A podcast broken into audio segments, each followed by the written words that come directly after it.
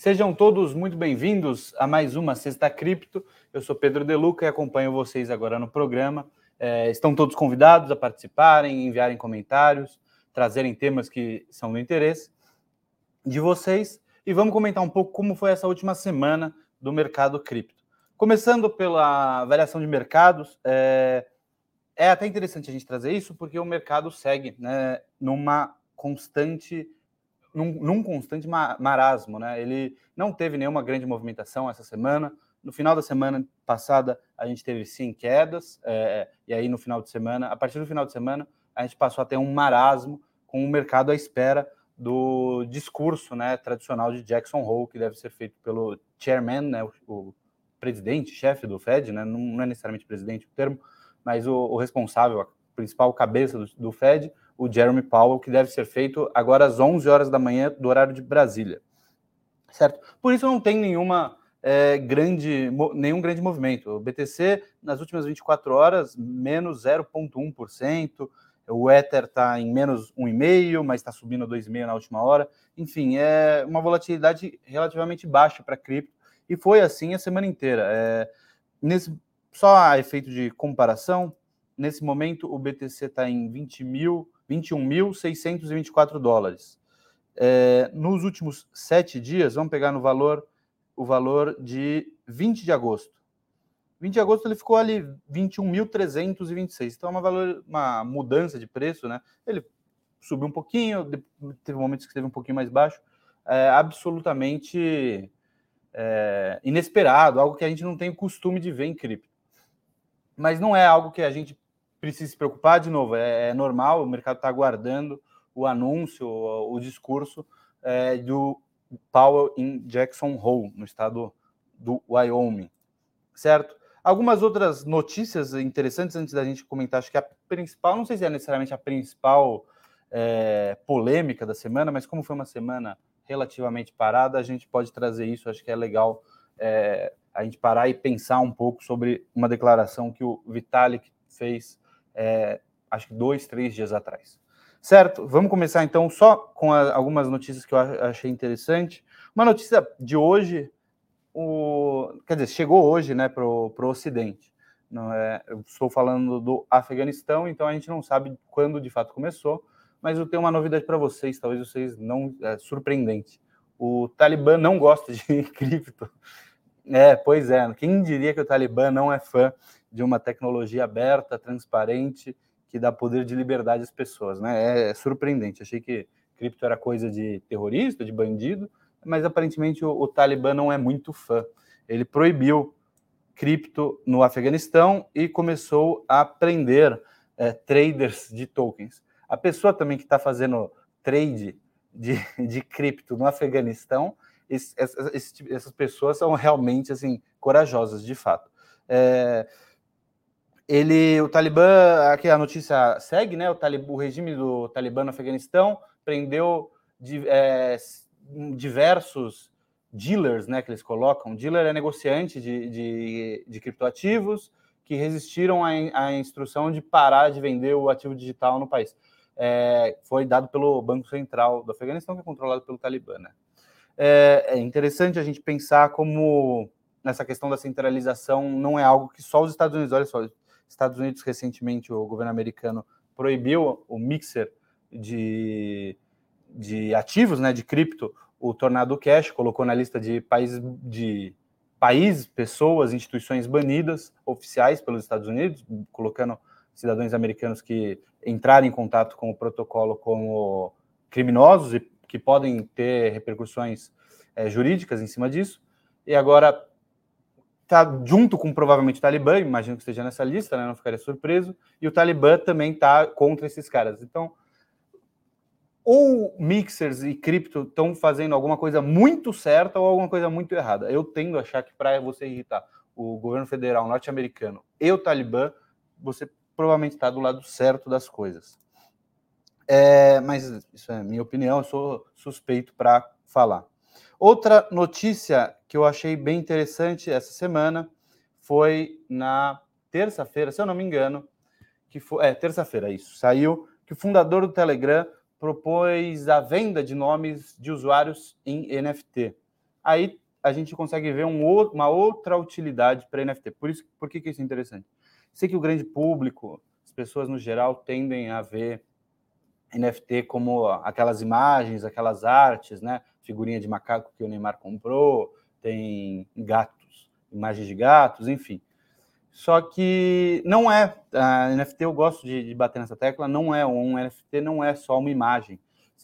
O NFT é um token não fungível, né? As pessoas fizeram essa correlação rapidamente com, com o mercado de artes, né? De belas artes, enfim. E, e, e, aí estourou, teve o boom, né? As pessoas utilizam essas, essas imagens como imagens de perfil em rede social, é, viraram colecionador de artes, né? As pessoas, de repente, criou um interesse pelas artes visuais é, que não se via há muito tempo. Mas não é só isso, né? Você ter um token não fungível é uma representação de algum ativo ou algo que não é fungível, né? Você não troca pelo mesmo, não existe outro igual, é, não, não, o valor independe. Até por isso, quando acontecem comparações de quanto que vale o NFT que o Neymar comprou, como se um o Neymar. Assim, eu uso o Neymar porque é uma pessoa que todo mundo conhece, mas pessoas que compram NFT de imagem, né? É, então vamos usar o Neymar como, como exemplo. Quanto vale o, o Neymar? Pagou 6 milhões no, no, nos macacos que ele comprou e hoje o macaco dele está valendo, sei lá, um milhão.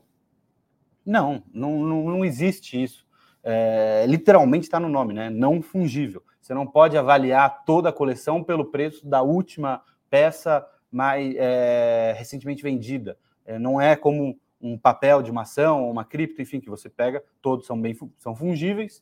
É, se você tem aquele papel, o papel, o último preço de negociação do papel, o papel a gente considera que tem esse valor. Não é assim que funciona com bens não fungíveis. Eu tenho um Picasso na minha casa, eu não, o meu Picasso não passa a valer o preço do último Picasso. É lógico, é um exemplo, mas eu acho que fica claro. Se eu quiser vender por mais, eu vendo por mais. Se eu quiser vender por menos, eu vendo por menos. Ele não altera o preço da peça. É, é algo lógico, né? Tá, é, tá no nome, é implícito isso. De qualquer forma, voltando ao assunto das NFTs, dos NFTs, né? São tokens. O Telegram poderá em breve oferecer um marketplace para venda de links e nomes de usuários em NFTs, disse o Pavel Turov, na segunda-feira, fundador. É, o Turov fez referência a um leilão anterior dos nomes na The Open Network, um protocolo que ele desenvolveu junto com o Telegram. O que, que é o mais interessante? É, o Telegram, só, que é um, um ponto que eu vejo muito futuro para NFTs no geral. O Telegram sofre, como qualquer rede social, é, com fakes, né? A gente, se eu digitar o nome de algum famoso, vamos seguir com o Neymar, é, no Instagram, por exemplo, você vai ter o Neymar, vai ter o Neymar oficial, vai ter o, o Neymar, vai ter infinitos Neymares. O, o Telegram sofre com isso, né? Você pode ter o grupo do Neymar lá e você tem 500 grupos do Neymar. O Telegram, eu acho que tem até um sistema de verificado, né? O Instagram usa o sistema de verificação, aquele símbolozinho azul para confirmar que aquele é da pessoa oficial, uma pessoa notória que tem direito àquilo.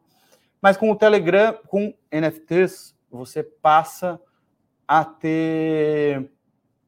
Você passa a ter.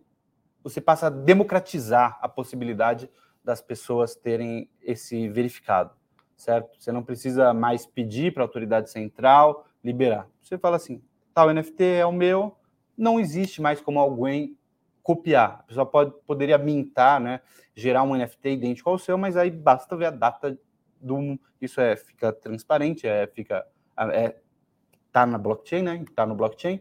Então você consegue verificar, é simples, qual é o NFT. O cara pode copiar o nome, pode copiar a imagem, por exemplo, mas você pela data consegue ver qual foi feito antes. É, é simples, é instantâneo. No Telegram você pode fazer isso com os nomes, né? Pelo menos é o que o, o, o Pavel Turov está comentando. É, a ideia é que você possa ter grupos com, com via NFT, então você tem aquele nome lá, então um grupo do Neymar, você vai saber que é o grupo do Neymar porque vai ser o primeiro da, da história, enfim. É uma forma, e você, beleza, eu estou usando o Neymar porque ele é uma pessoa notória, tem vários fakes, mas você pode fazer com o seu também. E, e aí você tem a garantia de que você vai ser verificado sem precisar depender da rede social. É uma forma de verificação, é interessante, é um uso interessante de NFT. Acho que acho que é justo no sentido de, de que tem a proposta é, é sincera. Não, não acho que é um money grab, algo que, que ele está usando para aproveitar da onda, enfim. Mas é interessante. Passando agora para o comentário da, da postagem que eu tinha comentado, o Vitalik Buterin, né, cofundador do, do Ethereum, é o principal nome por detrás do Ethereum, né? Hoje as pessoas até acham que ele, ele que fundou sozinho, foi um grupo de pessoas, mas enfim, aí não vem ao caso, né? Ele segue, outro, o, restante do grupo foi se dissolvendo, outros seguiram com outros ativos, né? O Charles foi para foi para Cardano, o Gary é, Wood foi para Polkadot, enfim. O, o Vitalik comentou, ele, ele fez um post que gerou uma certa polêmica, vou ler aqui o post. É, as pessoas continuam a subestimar quão, é, quão superior, quão, quantas vezes superior é pagamentos via criptoativos, né? No caso, ele bota cryptocurrency, criptomoedas. Eu não sou muito fã do termo criptomoedas, eu gosto mais de criptoativo, mas para meio de pagamento eu acho que cabe criptomoedas. Eu, é, quão, quão superior são pagamentos via criptomoedas, nem só pela questão, ele bota not even because, nem só pela questão da resistência à censura, mas também simplesmente porque eles são muito mais convenientes, os pagamentos. É, é um grande boost, né, uma grande melhora para negócios internacionais, international business, caridade, até eu vou entrar nesse ponto, e algumas vezes pagamentos entre países, certo? Aí, bem, já que o Vitalik quer falar de cryptocurrency, né, moedas, criptomoedas, eu acho que aí a gente vai ter que usar o exemplo do BTC, do Bitcoin, porque eu acho, acredito que é a melhor, de fato, moeda entre as criptomoedas, né? Não nem eu tenho um pouco de problema com a ideia das pessoas acharem que Ethereum é uma criptomoeda, eu considero muito mais um criptoativo. Ele teoricamente é uma moeda dentro da blockchain, né, dentro da plataforma da, da EVM, mas eu vou manter moedas como o BTC. O que, que gerou uma polêmica, uma confusão. A ideia, a ideia que ele comentou que a conveniência é superior, é um motivo melhor do que a segurança do, proposta pela entregue pelas criptomoedas. Vou usar o BTC aqui, vamos usar pelo BTC. E as pessoas, não, o importante é a, a segurança, a resistência contra a censura do que a conveniência. E aí fico meio é, é, é, complicado porque aí vai do seu ponto de vista. Eu, eu entendo que ele não negou que é resistente, né? Ele fala assim, não é nem pela resistência contra a censura. Eu tendo a preferir a resistência à censura do que necessariamente a conveniência. Até porque a gente é brasileiro, a gente fica um, a gente tem um pouco mal acostumado, né? Porque a gente pensa em inconveniência, de fato o Pix é algo muito, é um avanço, né? Que as pessoas passaram a ter de grande conveniência. É muito conveniente, é fácil de você utilizar, você não precisa mais pagar taxa entre cartões. Pessoas em outros países não têm o Pix, então a, a visão, a percepção deles é diferente. O que eu acho que é mais interessante para a gente, não que a gente precise, é a resistência à censura. Não que a gente precise, porque estava até comentando hoje de manhã, o homem pisou na Lua em 1969 não, nunca que a gente vai imaginar no Brasil que você vai precisar de um dinheiro resistente à censura. No Brasil está longe de ter um problema com censura. Imagine pensar que vocês é, passar o seu pensamento, comentar alguma opinião sua pode gerar algo como é, congelamento de, de banco. Assim, aconteceu no Canadá, mas não vai acontecer no Brasil de 2022. Aconteceu no Canadá no início do ano, com o protesto dos caminhoneiros, que os caminhoneiros estavam fazendo um protesto que estava incomodando o governo decidiram congelar o, as contas de bancos, né, dos, do, do pessoal que estava fazendo protesto. Até foi um caso de uso relativamente bem sucedido do BTC. Quem sabe usar BTC se saiu bem. Quem muitos dos caminhoneiros, lógico, canadenses, era, é, vinham de locais rurais, não, não, não conheciam a tecnologia, acabaram acaba que não muda, né?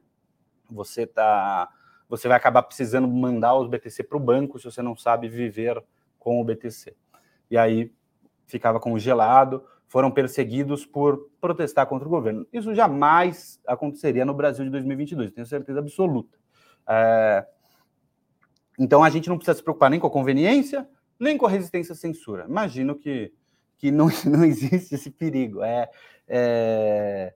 Então, para o Brasil, né, que é um país avançado primeiro mundo, não faz sentido cripto de fato. É, na realidade, eu penso em cripto como algo global. Não, não Para o pico do desenvolvimento, que é o Brasil, pensar em um dinheiro resistente à censura é algo inadequado, não precisa, né? é desnecessário. Mas é um, é, foi um tema que foi, foi comentado, aí gerou essa polêmica, se a importância principal de cripto era a resistência à censura ou se era a conveniência. Eu acho que se você está num país subdesenvolvido como o Canadá, talvez a resistência à censura seja superior à conveniência. Apesar de que é conveniente para eles também, porque eles não têm esse costume do Pix, eu acredito. Então eles não têm, eles têm que passar cartão, paga a taxa para o comerciante, paga a taxa para a bandeira do cartão, tem todo esse processo. Ou faz um TED DOC, não é esse o termo que eles têm lá, acaba provavelmente pagando uma taxa para o banco.